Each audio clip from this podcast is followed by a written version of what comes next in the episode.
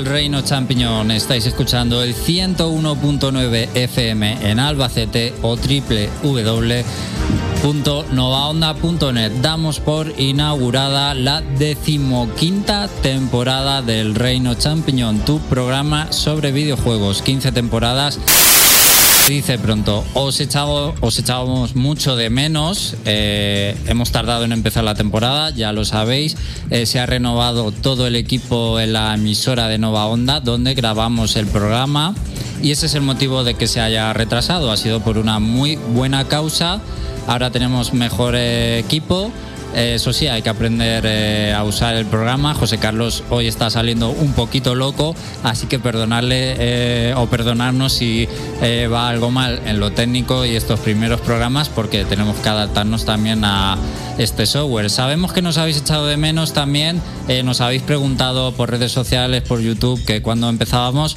pues por fin, eso sí, este programa no es en directo, lo estamos grabando el jueves 31 en Halloween, esperemos que eso no nos traiga eh, gafe y que vaya todo bien. Lo estamos grabando para emitirlo el sábado en horario habitual a las 7 de la tarde. A ese horario en directo volveremos eh, la semana que viene, más siguientes, pero este programa lo hemos tenido que grabar. Por tanto, no hay emisión en directo en nuestro canal de YouTube hoy, ¿de acuerdo? Pero estará subido en los canales de Nova Onda en cuanto termine y como siempre iremos subiendo el podcast también a nuestros canales, al de YouTube, de descarga directa, eh, también en iBox y en eh, iTunes. Bueno, chicos, eh, hace mucho que terminamos la anterior temporada. Yo hoy hasta estoy un poquito nervioso, casi. no sé si os pasa a vosotros también que estáis un poco nerviosos, pero casi como la primera vez. Madre mía, ¿me estás hablando de nervios? ¿A mí? A mí me estás hablando de nervios. Hoy, ¿no? Ponte aquí delante. Como un, como un torero delante de un Miura. Eh, te vamos a hacer un altar, José Carlos. Menudo mérito tienes que controlando todo, la verdad. Sí. Si veis que aporto poco hoy es porque todavía no me he vuelto Big Brain 200 de IQ. Todavía. bueno, chicos. Está conmigo, aparte de José Carlos, también está Félix. Buenas noches. Y también está Jorge. Hola, Jorge. Uy, no sé si lo tenemos por ahí. Jorge. Sí, sí que lo tenemos, pero. A saber, a saber. es que tenemos problemas técnicos de nuevo. Bueno, mientras, Félix, ¿qué has estado haciendo este verano? ¿Qué es lo más importante que has jugado? Hazme un resumen muy rápido. Three houses, three houses, three houses, three houses. Ese es el mejor resumen, ¿no? Sí. Ya que estás jugando ahora. Three Houses. También, muy bien. No has cambiado. Sí, sí, que va en serio, ¿eh? que sigo jugando, que llevo ya 150 horas. Fire Emblem, pedazo de juego. El juego del verano, yo creo, sinceramente. Eh, yo lo más destacado del verano también sería haberme pasado el Fire Emblem Three Houses. Creo que todo agosto me lo pasé jugando al Fire Emblem, pero todo, todo, todo, todo agosto me pasé desde las rutas con más de 150 eh, horas y todavía me faltan dos rutas que espero hacer en algún momento, pero claro, son muchas horas. Entonces no te lo has pasado. Eh, no, porque me faltan dos rutas, se podría decir eh, la verdad. Y ahora estoy jugando al Little Town Hero, que hay una super curiosidad que nos ha pasado con este juego, porque nos escribió el propio director del juego y hay una anécdota muy grande que contar ahí, pero será en otro programa. Uh. Porque ya no da tiempo, que hoy la presentación está siendo muy larga. José Carlos, ¿cómo ha sido tu verano? Mi verano, pues eh, he retomado mi gran amor, el World of Warcraft, aunque está un poquito de capa caída, a ver si con la BlizzCon lo arreglan un poco. Y también me he puesto a jugar a Final Fantasy IX, que me lo descargué para Nintendo Switch. Y en general, pues a jugar a cositas que tengo ahí aparcadas de hace pues eso, muchísimos meses. Bueno, nos dice Jorge que no oye nada, ¿vale? Entonces, a ver si, si puedes hacer algo, si no, puedo intentaremos, intentaremos, que tenemos a Jorge ahí esperando. Bueno, ¿qué vamos a traer hoy? Pues vamos a hablar de un juego que nos ha parecido muy emblemático para empezar la temporada, como es el remake de The Legend of Things Awakening. Nos va a hablar Félix de él Quizás su opinión no es la más positiva sobre el juego. Yo hice un análisis en nuestro canal de YouTube, elreino.net, un poco más optimista a lo mejor, pero bueno, está bien, dos puntos de vista, siempre es bueno eh, tener diferentes opiniones. José Carlos si hoy le es posible, nos va a hablar del tópico de los videojuegos. En principio sí, esperemos que sí. Cliffhanger inconcluso ya a principio del programa. Que además hay muchísimas ganas de tener un nuevo tópico de los videojuegos después de tanto tiempo. Y en la actualidad, pues he reunido un poco lo más interesante de estos meses atrás y semanas, lo más interesante, pero vais a ver que en realidad son temas también candentes de ahora mismo y que vale mucho la pena debatir sobre ello y opinar. Así que, José Carlos, no te quiero asustar, pero vamos con las noticias.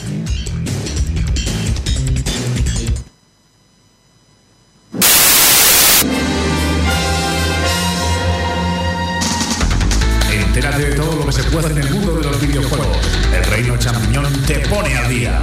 Noticias.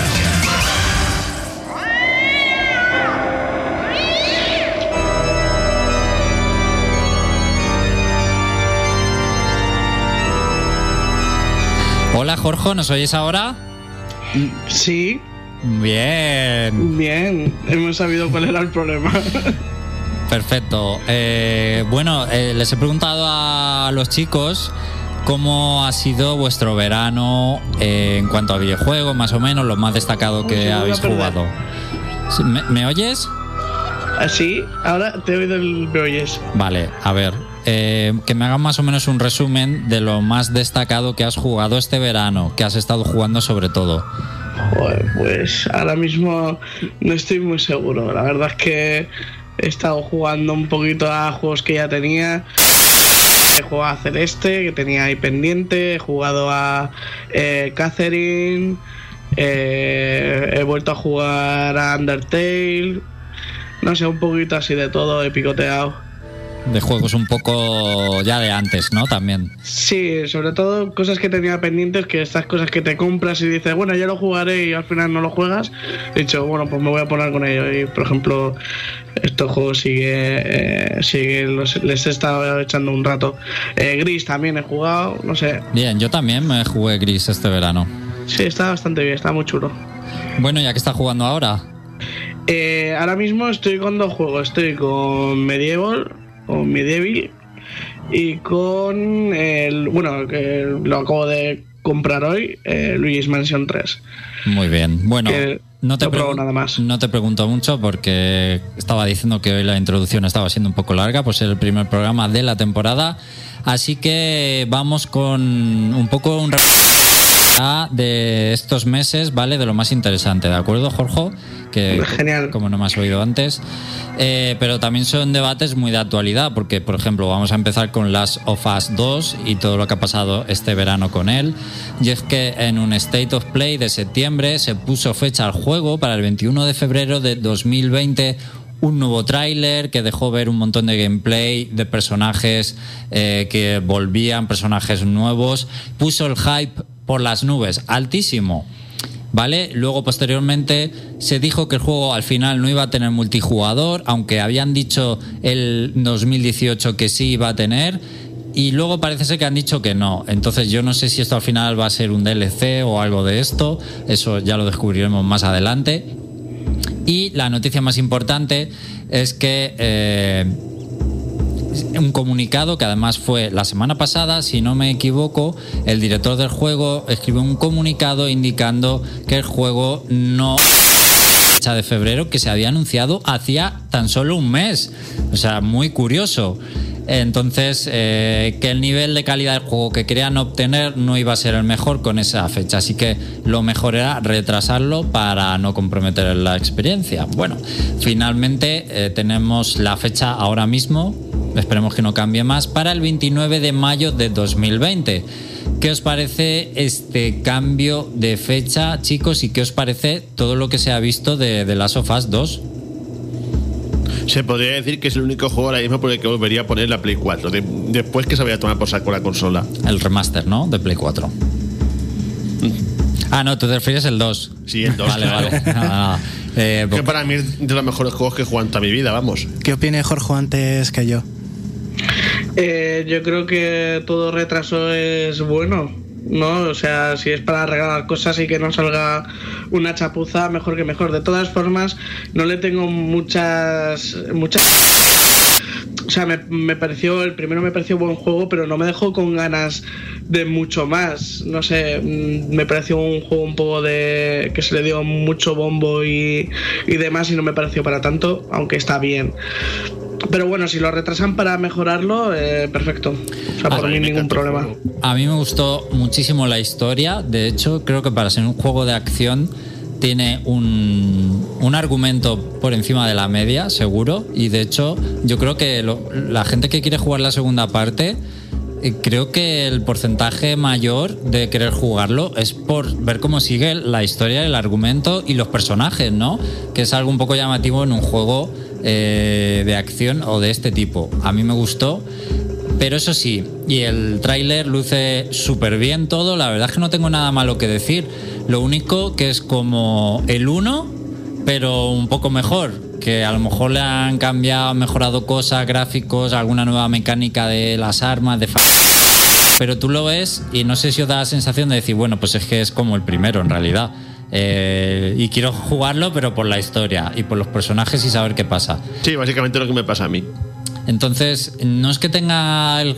Quiero, voy a jugarlo y lo quiero jugar, pero no es ese ansia de lo quiero jugar de lanzamiento. De hecho, no quiero gastarme 60 euros en un juego que al final a lo mejor me dura 12 horas. Me puedo esperar a, a que baje un poco de precio, seguramente, y entonces jugarlo. Pero me- mm, creo que no lo voy a amortizar de salida 60 euros, un juego que lo voy a disfrutar, pero al final te lo vas a pasar en una semana o en dos fines de semana y no me apetece hasta ese punto, pero bueno, que no tengo tampoco nada malo que decir de él, como, como os decía. No sé si queréis añadir algo más, si no paso a lo siguiente. Es- pues yo la solución sería ponerle un modo multijugador desde el principio con incentivos en plan, juega desde el principio, tendrás recompensas a obtener si te lo compras de segunda mano. Y así, solucionado. Que al Yo, final, si no yo- es necesario, yo soy partidario que no lo pongan. Además, en la Play no juego multijugador a nada porque no tengo online. O sea, que a mí me daría igual. Pero si lo mejor son los juegos de un solo jugador al final. Claro. Son los que, Que yo ni siquiera sé Exacto. qué necesidad tiene las sofás de tener multijugador. son los que recuerdas. Ninguna. Son los que recuerdas, Es yo en en mi plan, opinión. ¿querríais un, es en plan, necesitaba un multijugador el primero? Que no sé qué sentido tiene poner uno. Pues hubo gente que jugaba y todo. Pues ahí Yo, está. yo ni siquiera sabía que había multijugador, con eso te lo digo todo. Es Ya. como con los juegos de Nathan Drake, los. Ay, los Uncharted. Los, los últimos Uncharted tenían multijugador. Sí, claro. Así que. Pero sí, yo soy de los que un multijugador en esos juegos, Uncharted y las fosas, ni, ni lo ha probado, o sea, ni lo he puesto directamente. Vamos con un tema que le gusta mucho más a José Carlos. Venga, eh, Pokémon Espada y Escudo. Uy, con lo que ha pasado en verano. Ha pasado muchas cosas, por eso os decía que son temas y debates hoy en... ¿eh? Porque lo del Pokémon no ha pasado. No, no, no. Vamos con ello porque hemos conocido muchas funcionalidades y detalles durante estos meses eh, del juego, como el Gigantamax, esta función que hace a los Pokémon todavía más grandes que el Dynamax y además les cambia la apariencia, ¿no? Hemos podido conocer la de Charizard, la de Meowth, la de Eevee, la de Pikachu, que son chulísimas en muchos de esos casos. Hemos podido conocer las formas de Galar en Pokémon como Ponita, que sin duda pues están levantando el hype y están gustando a los fans de siempre, que al final eh, una de las cosas que pasa es que las nuevas entregas de Pokémon, si os fijáis, atrae a muchos de los fans mm, metiendo cosas de los primeros Pokémon de rojo y, Sí, y azul. volvemos a tener primera generación hasta el vómito. Solamente hay una maldita forma de Galar que no es de la primera. Me tienen ya harto. Y avanzo porque hemos conocido también nuevos líderes de gimnasio, nuevos personajes, poblados, pero ha habido dos polémicas bastante grandes. Es que Pokémon Espada y Escudo no incluirá a todos los Pokémon, solo incluirá pues los de las Pokédex de Galar, que van a ser los nuevos Pokémon de Galar, y los que Game Freak quiera añadir como Pokémon antiguos que vuelven, pero no se sabe todavía cuántos ni cuáles. Hay una cantidad por ahí provisional ahora mismo de 250 y pico, me parece, o sobre 250. Y Creo que ya sobrepasaron los 300. sobrepasan, vale, de acuerdo. Ya, pero pues, pero no sabemos hasta dónde puede llegar esa cantidad eh, a día de hoy, ¿de acuerdo? Eh, a diferencia de anteriores capítulos, entonces no vamos a poder importar todos los Pokémon que, que hemos visto hasta ahora o Pokémon de ediciones anteriores, a pesar de que va a existir esa aplicación llamada Pokémon Home, que no se sabe todavía muy bien lo que es, pero que se intuía que su función iba a ser meto todos los Pokémon en Pokémon Home y luego los meto en espada y escudo. Pues eso parece ser que no se va a poder hacer de momento. Y no es compatible con el banco Pokémon. Tampoco, ojo. Que el Pokébanco era donde tú echabas a los Pokémon, tú tenías tu suscripción anual de 5 euros y se guardaban ahí y te los trasladabas de una edición a otra sin intercambios.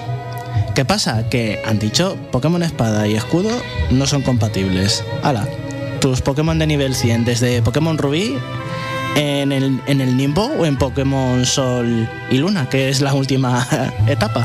Pues bien, Game Freak está creando las criaturas desde cero, pero la mejora gráfica que permite Nintendo Switch y las nuevas mecánicas les han obligado a cortar, eh, digamos, el grifo de la Pokédex y para que entren todos los Pokémon y que ya les costó hacerlo en Pokémon Sol y Luna fue un esfuerzo muy grande y en esta edición se ha- eh, es imposible, según ellos, eh, se han visto sobrepasados. ¿Todo esto os parece mal realmente que no estén todos los Pokémon en esta nueva edición? ¿O si el juego, al final, como juego, como mecánicas, como todos los Pokémon que trae, con todas las novedades, el modo historia, el competitivo, al final sale bien y todo eso es suficiente, ¿os vale? Jorge, a ti, por ejemplo, ¿qué te parece? A ver, yo que realmente solo juego al. Me, mm, me termino la historia y ya está. A mí mm, ni fu ni fa, o sea, de preferir, pues claro que prefieres que estén todos, pero tampoco voy a echar de menos que no me metan los 800. No, igual digo bien lo de 800 y pico que habrá.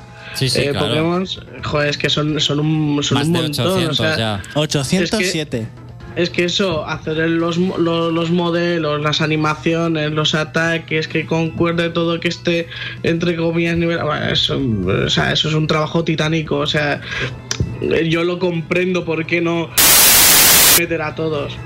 Eh, a mí como jugador de, de eso, de que igual um, le apetece coger un par de Pokémon, además si, si me pillo la nueva edición, igual me interesa más conocer lo- los, los nuevos Pokémon más que volver a jugar con los que ya tenía en las versiones anteriores.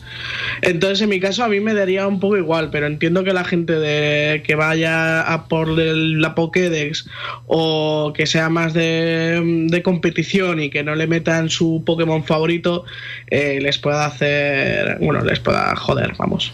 Félix, ¿tú qué opinas? Pues yo creo que básicamente traerán a los Pokémon más populares y más queridos y se, y- y se dejará la basura tirada por ahí. Porque, por ejemplo, vamos a ver, Pues ta- respecto... también es un buen argumento. Porque vamos a ver, respecto a la gente que se queja de que no están todos, ¿alguien se acuerda de Lumineon? ¿Sabéis de quién estoy hablando? No. Sí. ¿Alguien se acuerda de ese Pokémon? ¿Alguien se acuerda de Grumpig? Sí, ¿Alguien se oye, que acuerda? es, que es bueno para el ¿Qué competitivo. sé yo? Grumpy, De eh. Quillfish. ¿Alguien se acuerda de Quillfish? Quillfish. Leo, es muy bueno. A ¿En ver, el serio? problema. Sí, a lo mejor eh, hace- estás haciendo la pregunta un poco en figurado, en el sentido de que habrá gente Bueno, que, pues no sé. que se acuerde de él, pero en realidad dices, ¿para qué me sirve este Pokémon? Bueno, pues otro. ¿No? ¿Quién se acuerda de eso? Nadie, ni Dios. ¿Cómo No, que, que a lo- no? que a lo mejor Con el sonidito que hace. el- Que al- pero yo, Lo que quiero decir es eso. yo transformo tu pregunta y sí a lo mejor hay gente que se acuerda, pero es verdad que es en plan, pues sí me acuerdo, pero ¿y qué me aporta ese Pokémon? Que este que vuelva, nada. Es que es lo que estoy diciendo. ¿No? Se van a dejar básicamente a los Pokémon estos, ba- bazofia, que nadie se acuerda. Pondrán pues a los populares. Cogerán de cada una a los más queridos y los pondrán, por ejemplo, ponen a- por ejemplo, en- a- mm, ayer, ayer averigüé que Garboy saldrá, lo cual ya me, ya me han vendido el juego. A la tuya estás contento. Ya, Ya está. Se ha salvado de la purga, como le están diciendo, la purga, la purga, la pokepurga. A ver, José Carlos, ¿tú qué opinas de todo esto? Yo estoy en una encrucijada. Yo pienso que lo que ha pasado aquí es que le faltaba un año a le faltaba un año de tiempo de desarrollo. Eso para empezar. Ahora te contesto sobre eso. Vale. ¿Por qué? Yo viendo las pantallas, porque he visto muchas comparativas y quiero. mm, quiero ser lo más pragmático posible, ¿vale? Y yo veo las imágenes, por ejemplo, de la zona esta de caza, esta libre que puedes caminar libremente y ves a los Pokémon andar por ahí. Y hay texturas que son muy pobres si las comparas, por ejemplo, con Breath of the Wild, con el Xenoblade, eh, el X, no con el Chronicles 2, con, con el Xenoblade de la Wii U, incluso. Veo una calidad gráfica muy pobre, como si no hubiera tiempo suficiente para terminar de trabajar en ese aspecto. Luego se supone que los Pokémon eh, estaban preparados para, para varias generaciones. No sé si me pilláis la copla. Se supone que los Pokémon ya estaban renderizados en 3D para que no es cortar y pegar, eso está claro. Yo no sea cortar y pegar, pero que ya estaban listos para eso. Mm, No sé si me. Porque hicieron una comparativa entre el Gyarados que sale Pero el, no, el gigante. han confirmado que Sí. los están haciendo desde cero, en realidad. Sí. Las animaciones y todo. Mm, vale, entonces yo eso sí que no lo sabía, pero de todas maneras yo veo que sí que le ha faltado tiempo de desarrollo. Pero por otra parte, también estoy de acuerdo con lo que dice Félix, sin ser tan despectivo a los fans de esos Pokémon basura, ¿vale? Eh, por ejemplo, hay, fa- hay fans de, yo que sé, de Cricketun, como has dicho, de Delibird, hay fans de, pues de los Pokémon pequeñicos, hay gente que les gusta los Pokémon bebés. No son útiles para combatir, pero hay gente que es muy fan de los Pokémon bebés. No, si yo, yo no tengo nada contra esa gente, solo digo que son Pokémon que parecen sobrantes. Yo lo que también quiero comprender es que se ha vuelto muy aburrido jugar competitivamente a Pokémon, porque Pokémon se limita a tener un Gengar en tu equipo, que no falla, Gengar. Gengar está en todos los equipos. Un Pokémon Dragón, normalmente el Garchomp. eh, mm, Básicamente los que salen en el Pokémon Tournament Sí. son los que utiliza la gente en competitivo. Entonces, Pues, ¿qué, qué problema hay? Que intentan balancear el meta haciendo una purga. Y Pues- eso va a fastidiar a la gente. No fastidiar, ¿no? Yo lo veo súper bien. Por ejemplo, es que va a renovar el competitivo. ¿No? Le va a dar frescura, le va a dar cosas nuevas, equipos nuevos, combinaciones nuevas, Pokémon nuevos y no, a lo mejor no los de siempre. Deberían de haberlo hecho como en Pokémon Blanco y Negro. Porque en, en Pokémon Blanco y Negro no había ningún Pokémon antiguo durante lo que era la aventura principal. Tú te hacías los ocho gimnasios, derrotabas al equipo, te pasabas el alto mando.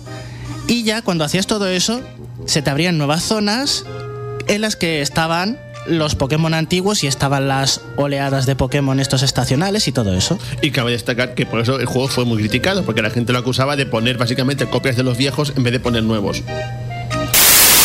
Pues eh, yo creo que le- precisamente para el competitivo eh, es bueno y quizá uno de los, una de las causas de no traer todos los Pokémon es el competitivo porque es en plan, ¿cómo balanceo esto? Más de 800 Pokémon en un competitivo es más difícil que balancear el Smash y ya es decir, ¿no?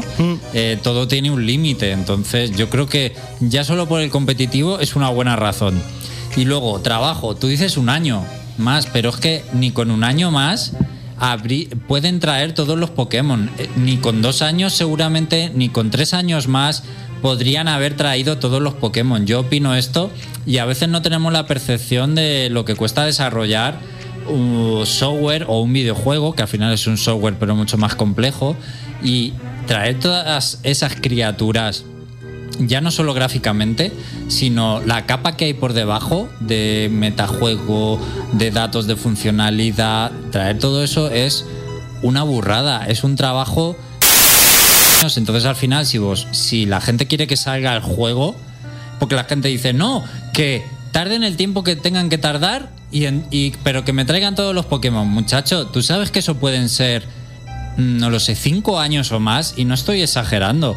Es un trabajo demasiado grande y me viene.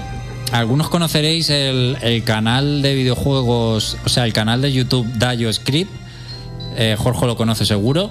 Sí, sí, sí. Pues ha sacado un vídeo hace poco que se llama La realidad del videojuego y viene muy al caso porque habla precisamente de esto y de que a veces, o sea, eh, compara el cómo la gente critica alegremente a veces los videojuegos, los bugs, lo que le falta a un juego.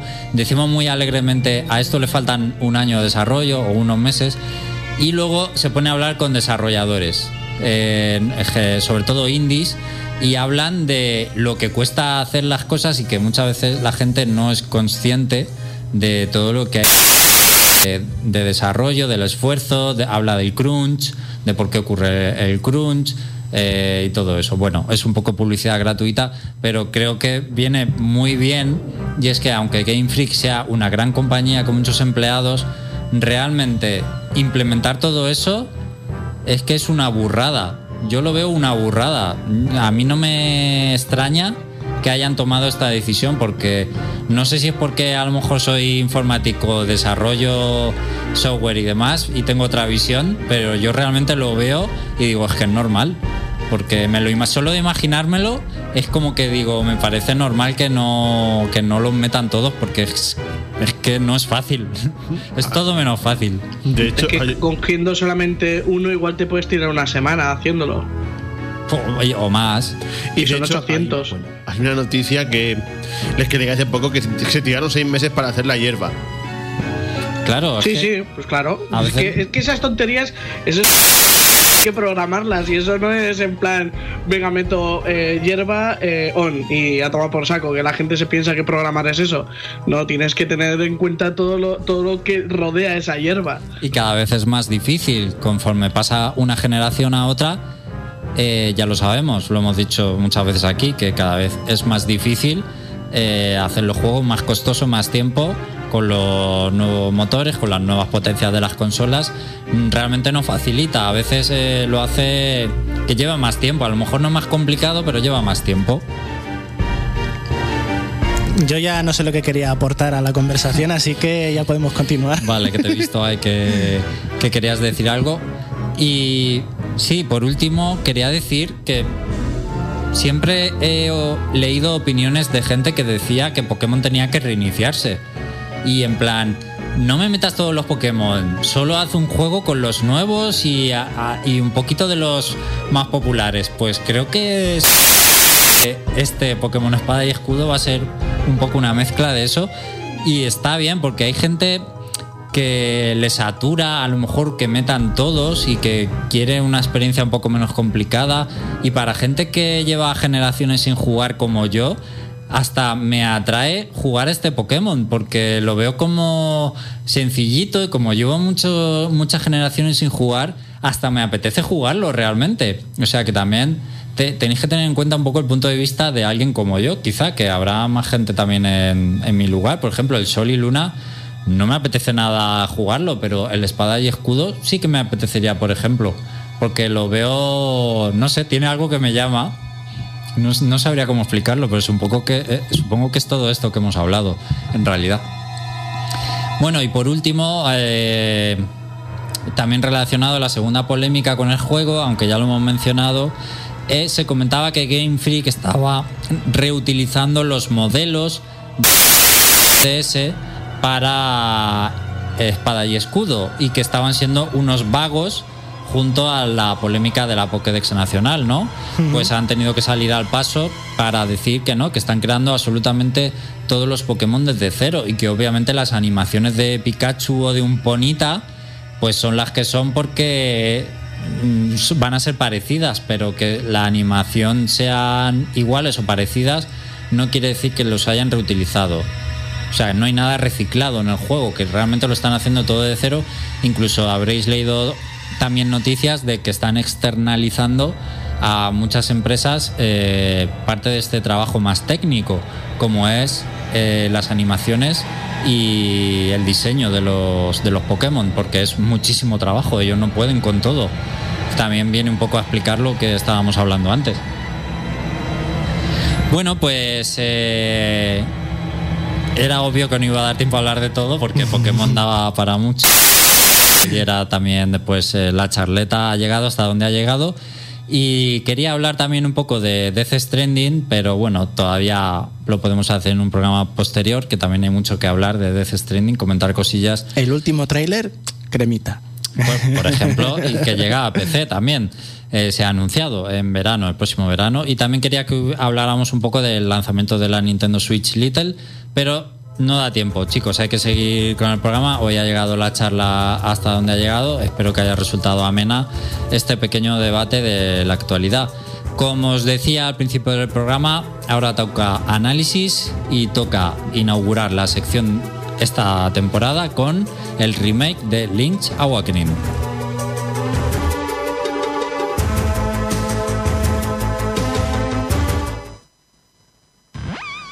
Saber cómo es un juego? El Reino Champiñón te lo exprime a fondo. Escucha nuestro punto de vista. Análisis.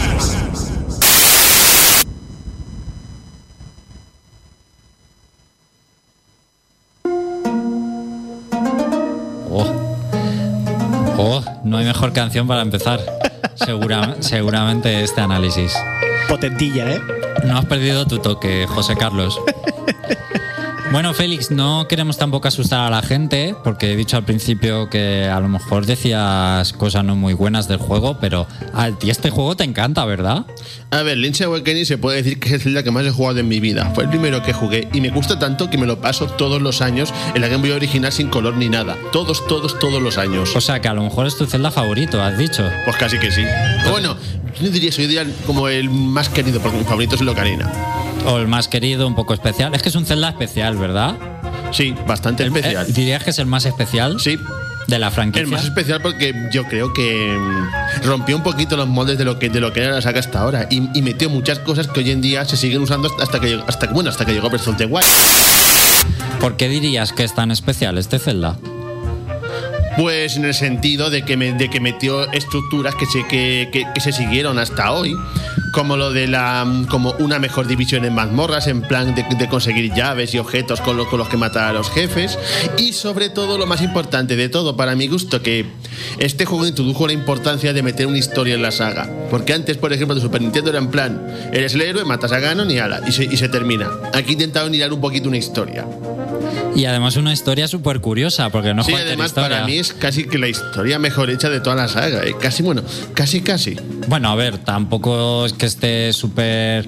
Hombre, pero me parece una Eh, historia muy bonita y súper dramática y sí, todo, ¿eh? Pero es sencillita, a ver, la historia es bastante sencilla, era para un juego de Game Boy. Vamos a ver que al final tiene como tres momentos en todo el juego, la historia, o tres o cuatro, no tiene muchos más. Hombre, pero pero que que- la historia está mejor hecha y demás, pero es que no sé, este tiene algo, algo que me hace que lo quiera mucho. Yo creo que sobre todo, yo diría que es especial. eh, Era un Zelda como divertido, gracioso, tenía mucho humor. Y sobre todo muy sencillo y accesible, porque por ejemplo el, el de Super Nintendo, el Link to the Past, era bastante difícil. El, el de Game Boy es muchísimo, muchísimo más fácil, vamos.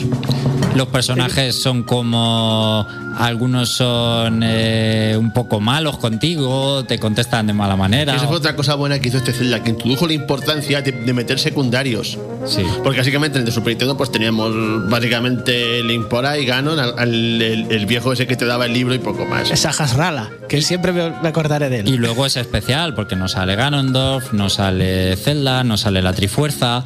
Eh, han montado como una pequeña historia donde Link aparece en una isla y pasan cosas y descubre el misterio de la isla. era, era el primer Zelda que no tenía nada que ver con todo lo relacionado con Zelda, ni con la Trifuerza, ni nada.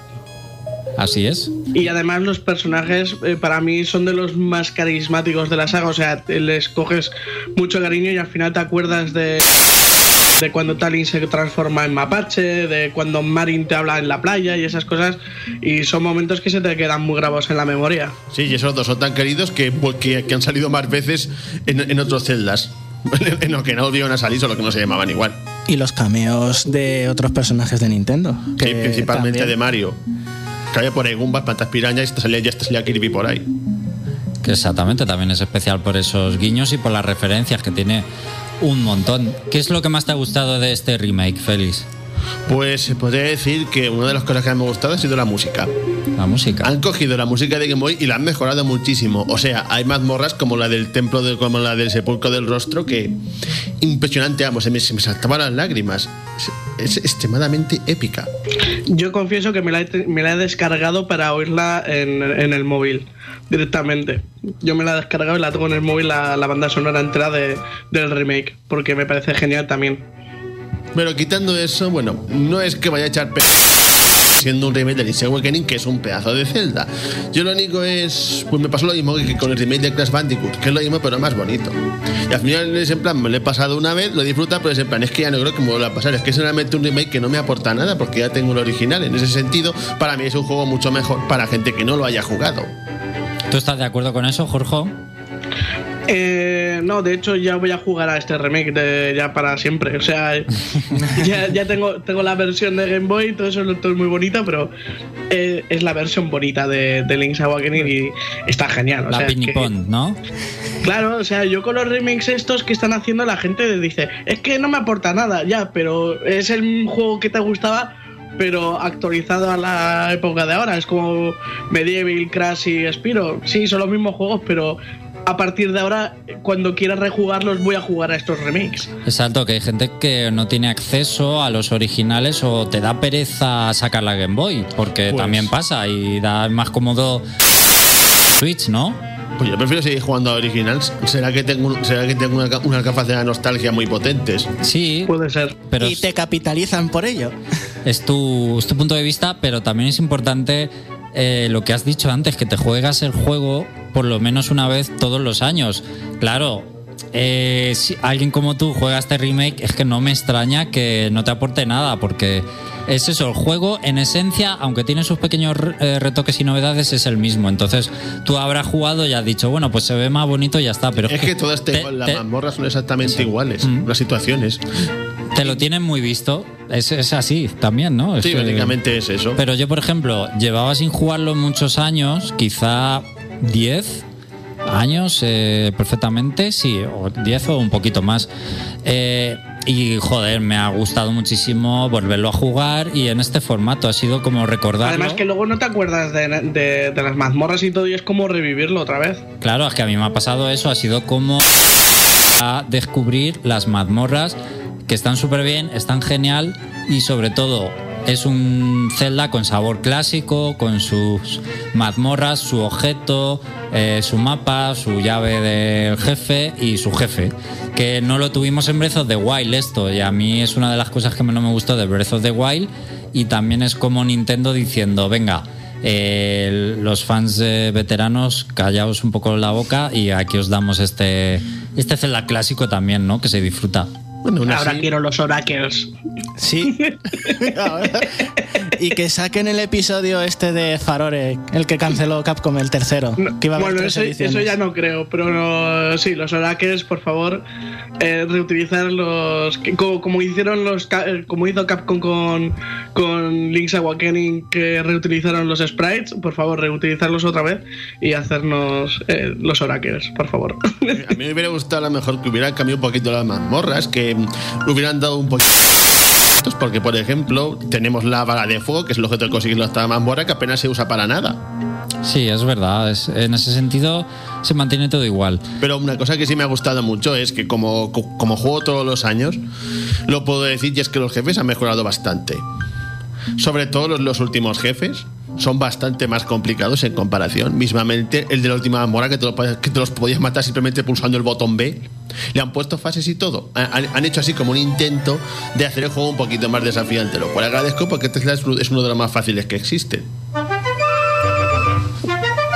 Pues hay gente que no habrá jugado al original y es una manera, porque nosotros estamos hablando del juego que ya no lo conocemos, pero habrá mucha gente que no lo ha jugado. Sí, en ese sentido es una grandísima oportunidad Es- para la gente que no lo haya hecho. Claro, teniendo en cuenta eso, es pues un lanzamiento genial. ¿Por qué la gente que no ha jugado a este Zelda debería jugarlo, Félix? Pues, como acabo de decir, aparte de que se. Además de ello, es accesible. Yo, de hecho, recomendaré esto como en plan tu primer juego de Zelda, porque tiene todo lo que todo lo que todo lo que hacemos a la saga, pero se introduce de una manera que es accesible y asequible para el jugador. De hecho, para mí este Zelda tiene una de las mejores curvas de dificultad que se han hecho jamás. Totalmente. Te enseña sobre- y aprendes todo. Fíjate, nosotros de pequeños que apenas sabíamos inglés, nos pasamos el, el original que nunca vino traducido. Es que está todo muy bien hecho, porque por ejemplo, el primer objeto que consigues es la pluma de oro que te permite saltar, y eso es básicamente básico para el juego. vas consiguiendo un poquito, digamos que vas consiguiendo mejores objetos conforme vas jugando mejor. No sé si me entendéis lo que quiero decir. Claro que vas se consiguiendo los- recompensa que tu vas esfuerzo. consiguiendo los objetos necesarios para seguir avanzando. O sea, un, un diseño espectacular. Ya solo por eso merece la pena comprárselo. La isla se hace cada vez más grande a medida que consigues objetos, ves todos los caminos bloqueados y a medida que vas pasándote mazmorras, ves que se te abren esos caminos gracias a lo que consigues en ellas. Y también otra cosa.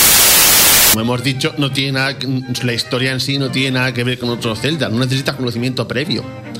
Cualquiera, aunque no, aunque no haya jugado un Zelda en su vida, puede jugarlo y entender todo. Sí, eso es verdad. Porque realmente el cambio es tan radical que puedes quitar a Link y poner a otro personaje y llamar al juego distinto. Y también hay que decir que se ha incluido eh, de la versión de Game Boy Color la mazmorra de color. Sí, que es básicamente este juego sigue fielmente la, el, el de Game Boy Color, aunque bueno, se han quitado algunas cosas, como no, sé- no sé si os acordáis lo de la cámara. El fotógrafo. Sí. Lo de hacer fotos, que eso se, se ha quitado- se ha hecho un poquito de menos. Y bueno, también hay que destacar que han cambiado algunas cosas, como ciertos minijuegos, como el de la garra, y el minijuego de pesca, que, que, que ahora, que ahora es mucho más expansivo. Sí, oye, mola un montón lo de pescar. Y tiene su dificultad también, que cuesta coger Es decir, todo. han y- cogido un poquito algunas cosas simples y, les han mejorado, aunque sigo pensando que podrían haber cambiado un poquito las mazmorras. Pues a mí me parece bien que estén igual, si es que pensado- son buenísimos. Si no te juegas todos los años el juego como tú, pues tampoco te acuerdas de Algo cómo tipo, se pasaban. algo tipo el Tomb Raider Anniversary, que era el Tomb Raider original, pero con, pero con, los- con los niveles rehechos. Sigue manteniendo la esencia, pero es como un juego nuevo. Eso me hubiera gustado. Yo creo que está Yo, tan bien yo, hecho. mira, yo después de ver eh, a Link Between Worlds, prefiero que no toquen las mazmorras. Mm. Cierto. ¿Por qué lo dices?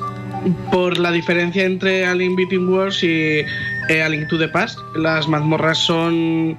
Vamos a decir, el juego es- son diferentes juegos, por Sí. así decirlo, el mapa es el mismo, pero las mazmorras no tienen nada que ver las de Super Nintendo con las de el juego de 3DS. No, es súper fácil ese juego, además. Sí, a ver, no, es muy bueno, ¿eh? a mí me gusta mucho, pero, pero, es súper, súper fácil. Claro, y las mazmorras no transmiten, a mí no me transmitieron lo mismo que con, con eso. Entonces, para hacer esos cambios, yo prefiero que mantengan las ideas originales que tenían los desarrolladores para hacer las mazmorras que hacer cambios. Además, ahora hay facilidades eh, que con la Game Boy no se podía, como lo de eh, tener botones asignados a los objetos en vez de tener que seleccionar que si el guantelete, que si el, que si la pluma, que si no sé qué y estar quitando todo el rato. Entonces, igual por ese lado te parecen más fáciles, pero igualmente la mazmorra, el puzzle es el mismo. Es que solo por eso, Félix, es tan cómodo de jugar esta versión. Sí, la que, verdad es que que no sé cómo te has quedado con la de Game Boy, porque ahora deberías rejugar la de Switch, que es súper cómodo. Tienes eh, en el L y el R que si el escudo, lo de correr, tienes la espada para un botón aparte. Esas pequeñas cosas le hace ganar ¿eh? en comodidad. Sí, pero no sé. Sigo prefiriendo el original. Yo, yo, yo nostalgia. Ya, no lo vamos a convencer. Eh, Y no solamente eso, encima el de blanco y negro.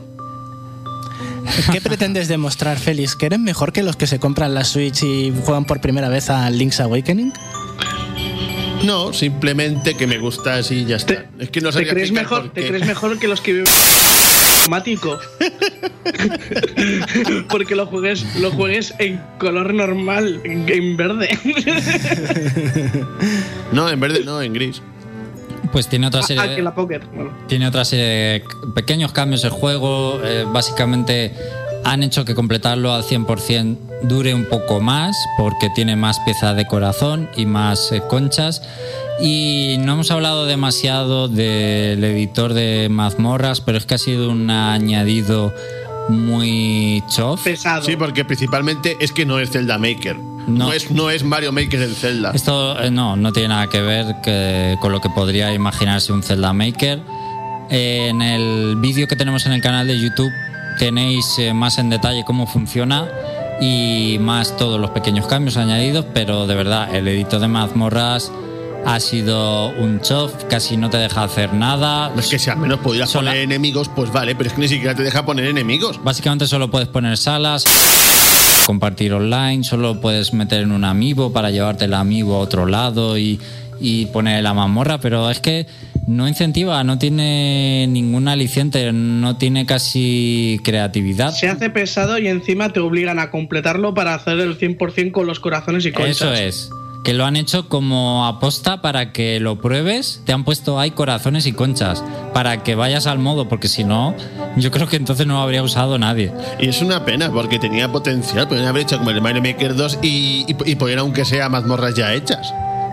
Ya, pero es que lo que pasa es que te dan cachos de mazmorras que ya has visto y no tienen ninguna gracia. La cosa es que hagas tú el puzzle, no que te den masticado todo. O sea, es que no, no tiene gracia. La verdad es que no. eh, a mí se me hizo súper pesado y, De verdad. y, y lo hice solamente por eso, por conseguir las piezas de corazón y, y las conchas del este. Que así tengo mi partida en modo héroe al 100%, no fake, y ya está. Y dije, ala, ya no me vuelvo a este lugar. Yo igual, y se me hizo pesado siempre eh, hacer la mazmorra de manera que luego me la pudiera pasar súper rápido. Súper fácil, es verdad. po- po- ponía, ponía siempre al jefe final más fácil, intentaba poner una escalera que me llevaba al final si podía. Es que no lo disfrutas, una cosa que te quieres quitar de encima. Sí, yo ya te digo, no me centraba en voy a hacer aquí un diseño súper chulo, no. Voy a hacerlo que me lo pase súper fácil y, qué, rápido. qué rabia, y qué rabia da cuando no tienes los elementos para hacerlo más rápido aún. Sí, era como, mierda, me están obligando a poner muchas llaves. Y- Sí. En fin, sí. Com- completa el mapa. Oh, no. Oh, eso era lo peor, llenar todas las casillas. sí. Yo, no, por favor. Bueno, vamos a terminar con el análisis, Félix. Bueno, eh, yo solo diría sencillamente que si, te- si tenéis que elegir entre, el- entre este y el antiguo, por favor, quedaos este. Lo que pasa es que yo soy así de especial. Pues muy buena valoración, ya está. No le hagáis caso a Félix, ese es el resumen. Es decir, que si no tenéis ninguno y queréis, y queréis jugarlo, tenéis que jugar a primero, pero no es lo más bonito, sino también mucho mejor jugablemente. Obvio, obvio, efectivamente. por todas las mecánicas, por todo lo, por todo lo que han mejorado. Bueno, podremos hablar de eso, pero ya no hay tiempo. Yo creo que el juego es tan bueno que no necesitaba muchos retoques y al final el mayor añadido ha sido lo de las mazmorras y ni les ha salido bien. Y si viajáis a los 90 por error, eh, podéis jugarlo también. también. También. Eh, la versión que dice Félix. As- Así no, no, no os quedáis sin jugarlo. Bueno, José Carlos, vámonos ahora sí al tópico de los videojuegos de esta semana.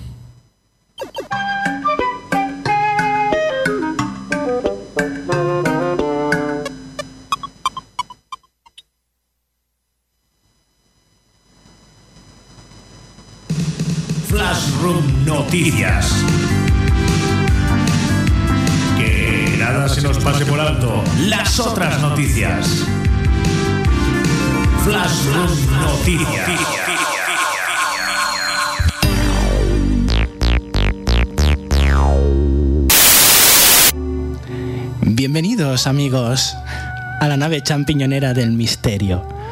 Hoy os traigo un especial tópico de los videojuegos por ser Halloween y como es el fin de semana de, también del Puente de Todos los Santos, espero que os guste mucho. Tópico spooky. Tofi, más que spooky, es algo que te reconcomerá por dentro. Mm. Igual que un poco Iker Jiménez, porque tenemos misterios sin resolver en el tópico de los videojuegos, con el tópico de la piña en la mesita de noche. Mm. Este tópico de los videojuegos viene narrativamente de un capítulo de una serie que u odias o te encanta, que es ¿Cómo conocía a vuestra madre? La odio. Por supuesto. Es, es bipolar, es totalmente polarizante. Bueno, pues había un episodio en el que se despertaba el protagonista eh, con una piña en la mesita de noche. Y el capítulo va de otra cosa y pregunta a todo el mundo por la piña, pero no tuvo respuesta en ningún momento en el capítulo. Pues ocurre también esto. Sucede que hay algo, un elemento que te presentan y no se vuelve a hablar de él, ni se explica su origen, ni aporta nada al argumento eh, en cuanto a que progrese la historia y que se juegue al videojuego. Como una piña en una mesita. Os voy a poner un ejemplo, que seguro que en cuanto os dé el ejemplo, empecéis ahí a encarrilar las ideas.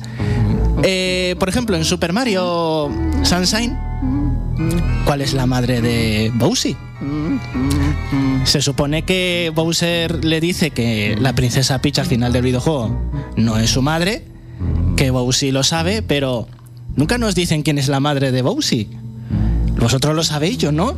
Nunca lo han dicho, nunca lo han mostrado, no hay pistas, no hay indicios. Se supone que se llama Bueno, Claudia, dice se- por ahí. segu- seguro que hay algún vídeo en YouTube teorizando sobre ello. Exactamente. Pero no, no se ha Eh, dicho.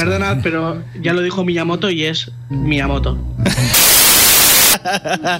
Sí, eso es lo que se llama la palabra de Dios, que podremos hablar en otro momento de eso. Bueno, pues, eh, ¿conocéis ahí alguna que otra misteriosa piña en la mesita de noche de los videojuegos?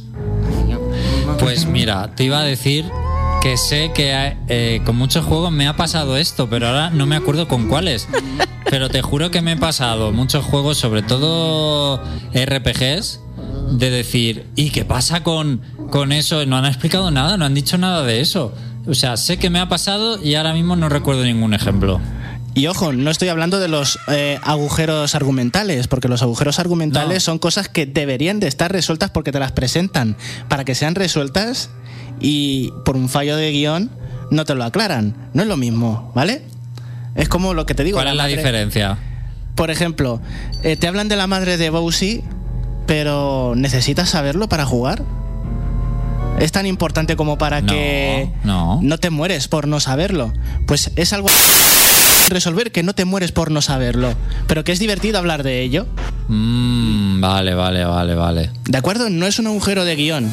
¿De acuerdo? Hay que distinguir entre una piña en la mesita y un agujero de guion.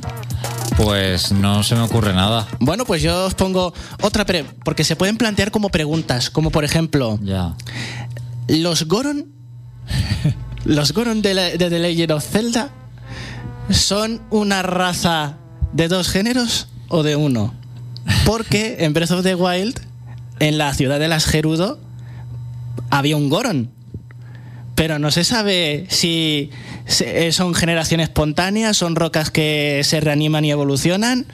¿Qué son los Goron? Nadie se lo ha planteado, pero ahí está la pregunta. Por ejemplo.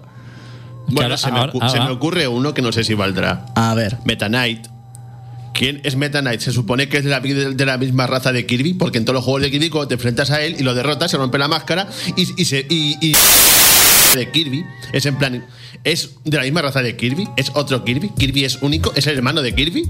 Muy buena pregunta, pero ¿necesitas saberlo para que No, la trama avance? No. Por cierto, hay muy buena. Hay una cronología de Kirby de media hora, por si os interesa buscarla en YouTube, relacionado con lo del Meta Knight. Bueno, venga, más cosas. ¿No se os ocurre ninguna otra cosa así? ¿Una piña en la mesita? Ay, es que estoy como pensando un montón, pero no se me ocurre nada. Eh, ojo, es que no sé. os habéis quedado un poco. eh, bueno, voy a meter Es una que te- de. Tendría que mm, pararme a pensar O no sé, se me ocurre- en cada juego a, a ver si le saco algo. Ahora así no se me ocurre. A ver, Félix, ¿qué? Los, los Sidekicks de Mario. Se supone que, que viven en Subconic y, y que son sicarios de Ward. ¿Por qué aparecen de repente trabajando para Bowser? ¿Por qué aparecen cuando, cu- cuando Mario es pequeño trabajando para Baby Bowser? Se, se- se supone que trabajan para dos. Es más, ¿no se supone que viven en el mundo de los sueños? Porque están en el mundo real. ¿Podría valer Dios, eso? estás haciendo muchas preguntas, Félix. Una a una. No sé. ¿Podría valer eso? Sí, sí que podría. ¿Necesitamos saber la respuesta? ¿Necesitamos que nos aclaren ese misterio? No. Se me ocurre en cualquier juego de Metroid que Samus no se quita el casco o porque no saques el final donde se quita el casco. eh, pues si te jugabas esa partida así tal cual, no viendo lo que hay dentro, pues te podías plantear, ¿pero es una mujer o es un hombre o es un robot? Es una buena pregunta en 1986. Exacto. con, la, con la NES y el primer Metroid, pues era una piña. y era una piña, exactamente. Pero Oye, luego para- tienes la sorpresa de haberte jugado muy bien la partida. Claro, pero también puedes decir, no necesitaba saberlo. eh, estaba contento cuando pensaba que era un hombre. Uy, se me ha ocurrido otro. Venga, adelante. En Pokémon. En Pokémon Rojo y Azul hay alusiones de que existen animales del mundo real en el mundo de Pokémon. Por ejemplo, cuando vas al SSAN, hay uno que eh, el cocinero te dice que está preparando filetes de salmón. Y te preguntas entonces, ¿hay animales en, en el, en el mundo de Pokémon? Muy buena pregunta. Necesitemos aclarar, pero ahí está. Y seguramente eh, la versión de Game Boy Advance se haya cambiado ese diálogo para evitar todas las referencias a la Tierra, tal cual la conocemos. Bueno, yo eso también, yo eso también pasaba en el anime. Como el Gali ese que se convirtió en una mangosta. ¿Es Se me acaba de verdad? ocurrir uno. A ver, venga, Jorge, y terminamos. Vale, eh, eh, Alex sabe cuál es. Eh, la espada de Artorias eh, tiene un tamaño normal cuando viajas al pasado, pero cuando luchas contra Sif, eh, la puta espada mide como 4.000 metros. ¿eh? Sí, sí. Venga, Feli, digo, Feli, Jorge, perdón. Que, que no, eso, eso digo, la espada, porque es gigante la espada de repente? Pues, Quiero decir, la misma espada la puedes llevar tú en ese combate. será hinchable. No. Pero en Tú Dark- no ves al lobo hincharla, ¿sabes? En Dark Souls, aunque hay muchísimas explicaciones de todo, eh, también hay muchas de ese tipo, eh, que no tienen mucha explicación. En el Dark Souls 2, además, hay un montón de referencias y de guiños al Dark Souls 1 como que no, no tienen mucha respuesta. En Ya, plan, por- por esto lo han hecho porque los- sí. Los que, por ejemplo, en Dark Souls 2 se deja entrever que los que te tienes que los que tienes que derrotar son como eh, como reencarnaciones de los de los de los jefes del 1 pero como el viejo este de dragones, el viejo cazador de dragones, no, el viejo... eh, ah eso sí claro eh. Orstein sí. es verdad que está está Orstein en el 1 que no sabes si Y luego está el viejo, no es el viejo cazador, es el no sé qué, no me sale el nombre del Es jefe, verdad, sí, sí, pero es el como el viejo domador de dragones o algo así, no me acuerdo. Sí, es verdad, y es con la armadura negra, pero es Orstein, pero no sabes si realmente es Orstein. Mm, Ya hay muchas teorías sobre realmente quién es ese personaje, si es Sosten o no. Bueno, Misterio sin resolver, amigos. Pero no tenemos más tiempo. Vamos a dejarlo en, un- en, la, en la mesita de noche. Debajo del mar. Pues hasta aquí el programa de hoy. Espero que os haya gustado este primer programa de la temporada. Volveremos eh, la semana que viene, siguiente sábado. Esperemos que ya de manera habitual en directo para poder participar sobre todo con vosotros, que nos apetece mucho y nos hace ilusión. Y un dato importante a partir de esta temporada, ¿de acuerdo? Eh, anotarlo, tenerlo muy presente. En cuanto finaliza el programa, a las 8 de la tarde tenéis disponible en los canales de Nova Onda el programa ya colgado, que este año los canales son eh, Spotify, que creo que viene súper bien si buscáis en Spotify a Nova Onda, eh, iBox y iTunes. Y ahí vais a tener el programa inmediatamente para los que sois de podcast, utilizáis estos software. Eh, ya los tenéis ahí en cuanto termine el programa. Aparte nosotros los colgaremos en nuestros canales de siempre, pero bueno, creo que está muy bien que tengáis esta opción y sobre todo la de Spotify me parece súper atractiva. Ahí lo dejo. Bueno chicos, no lo dicho, nos vemos la semana que viene. Gracias por escucharnos, gracias Jorge por acompañarnos hoy y nos vemos. Hasta luego.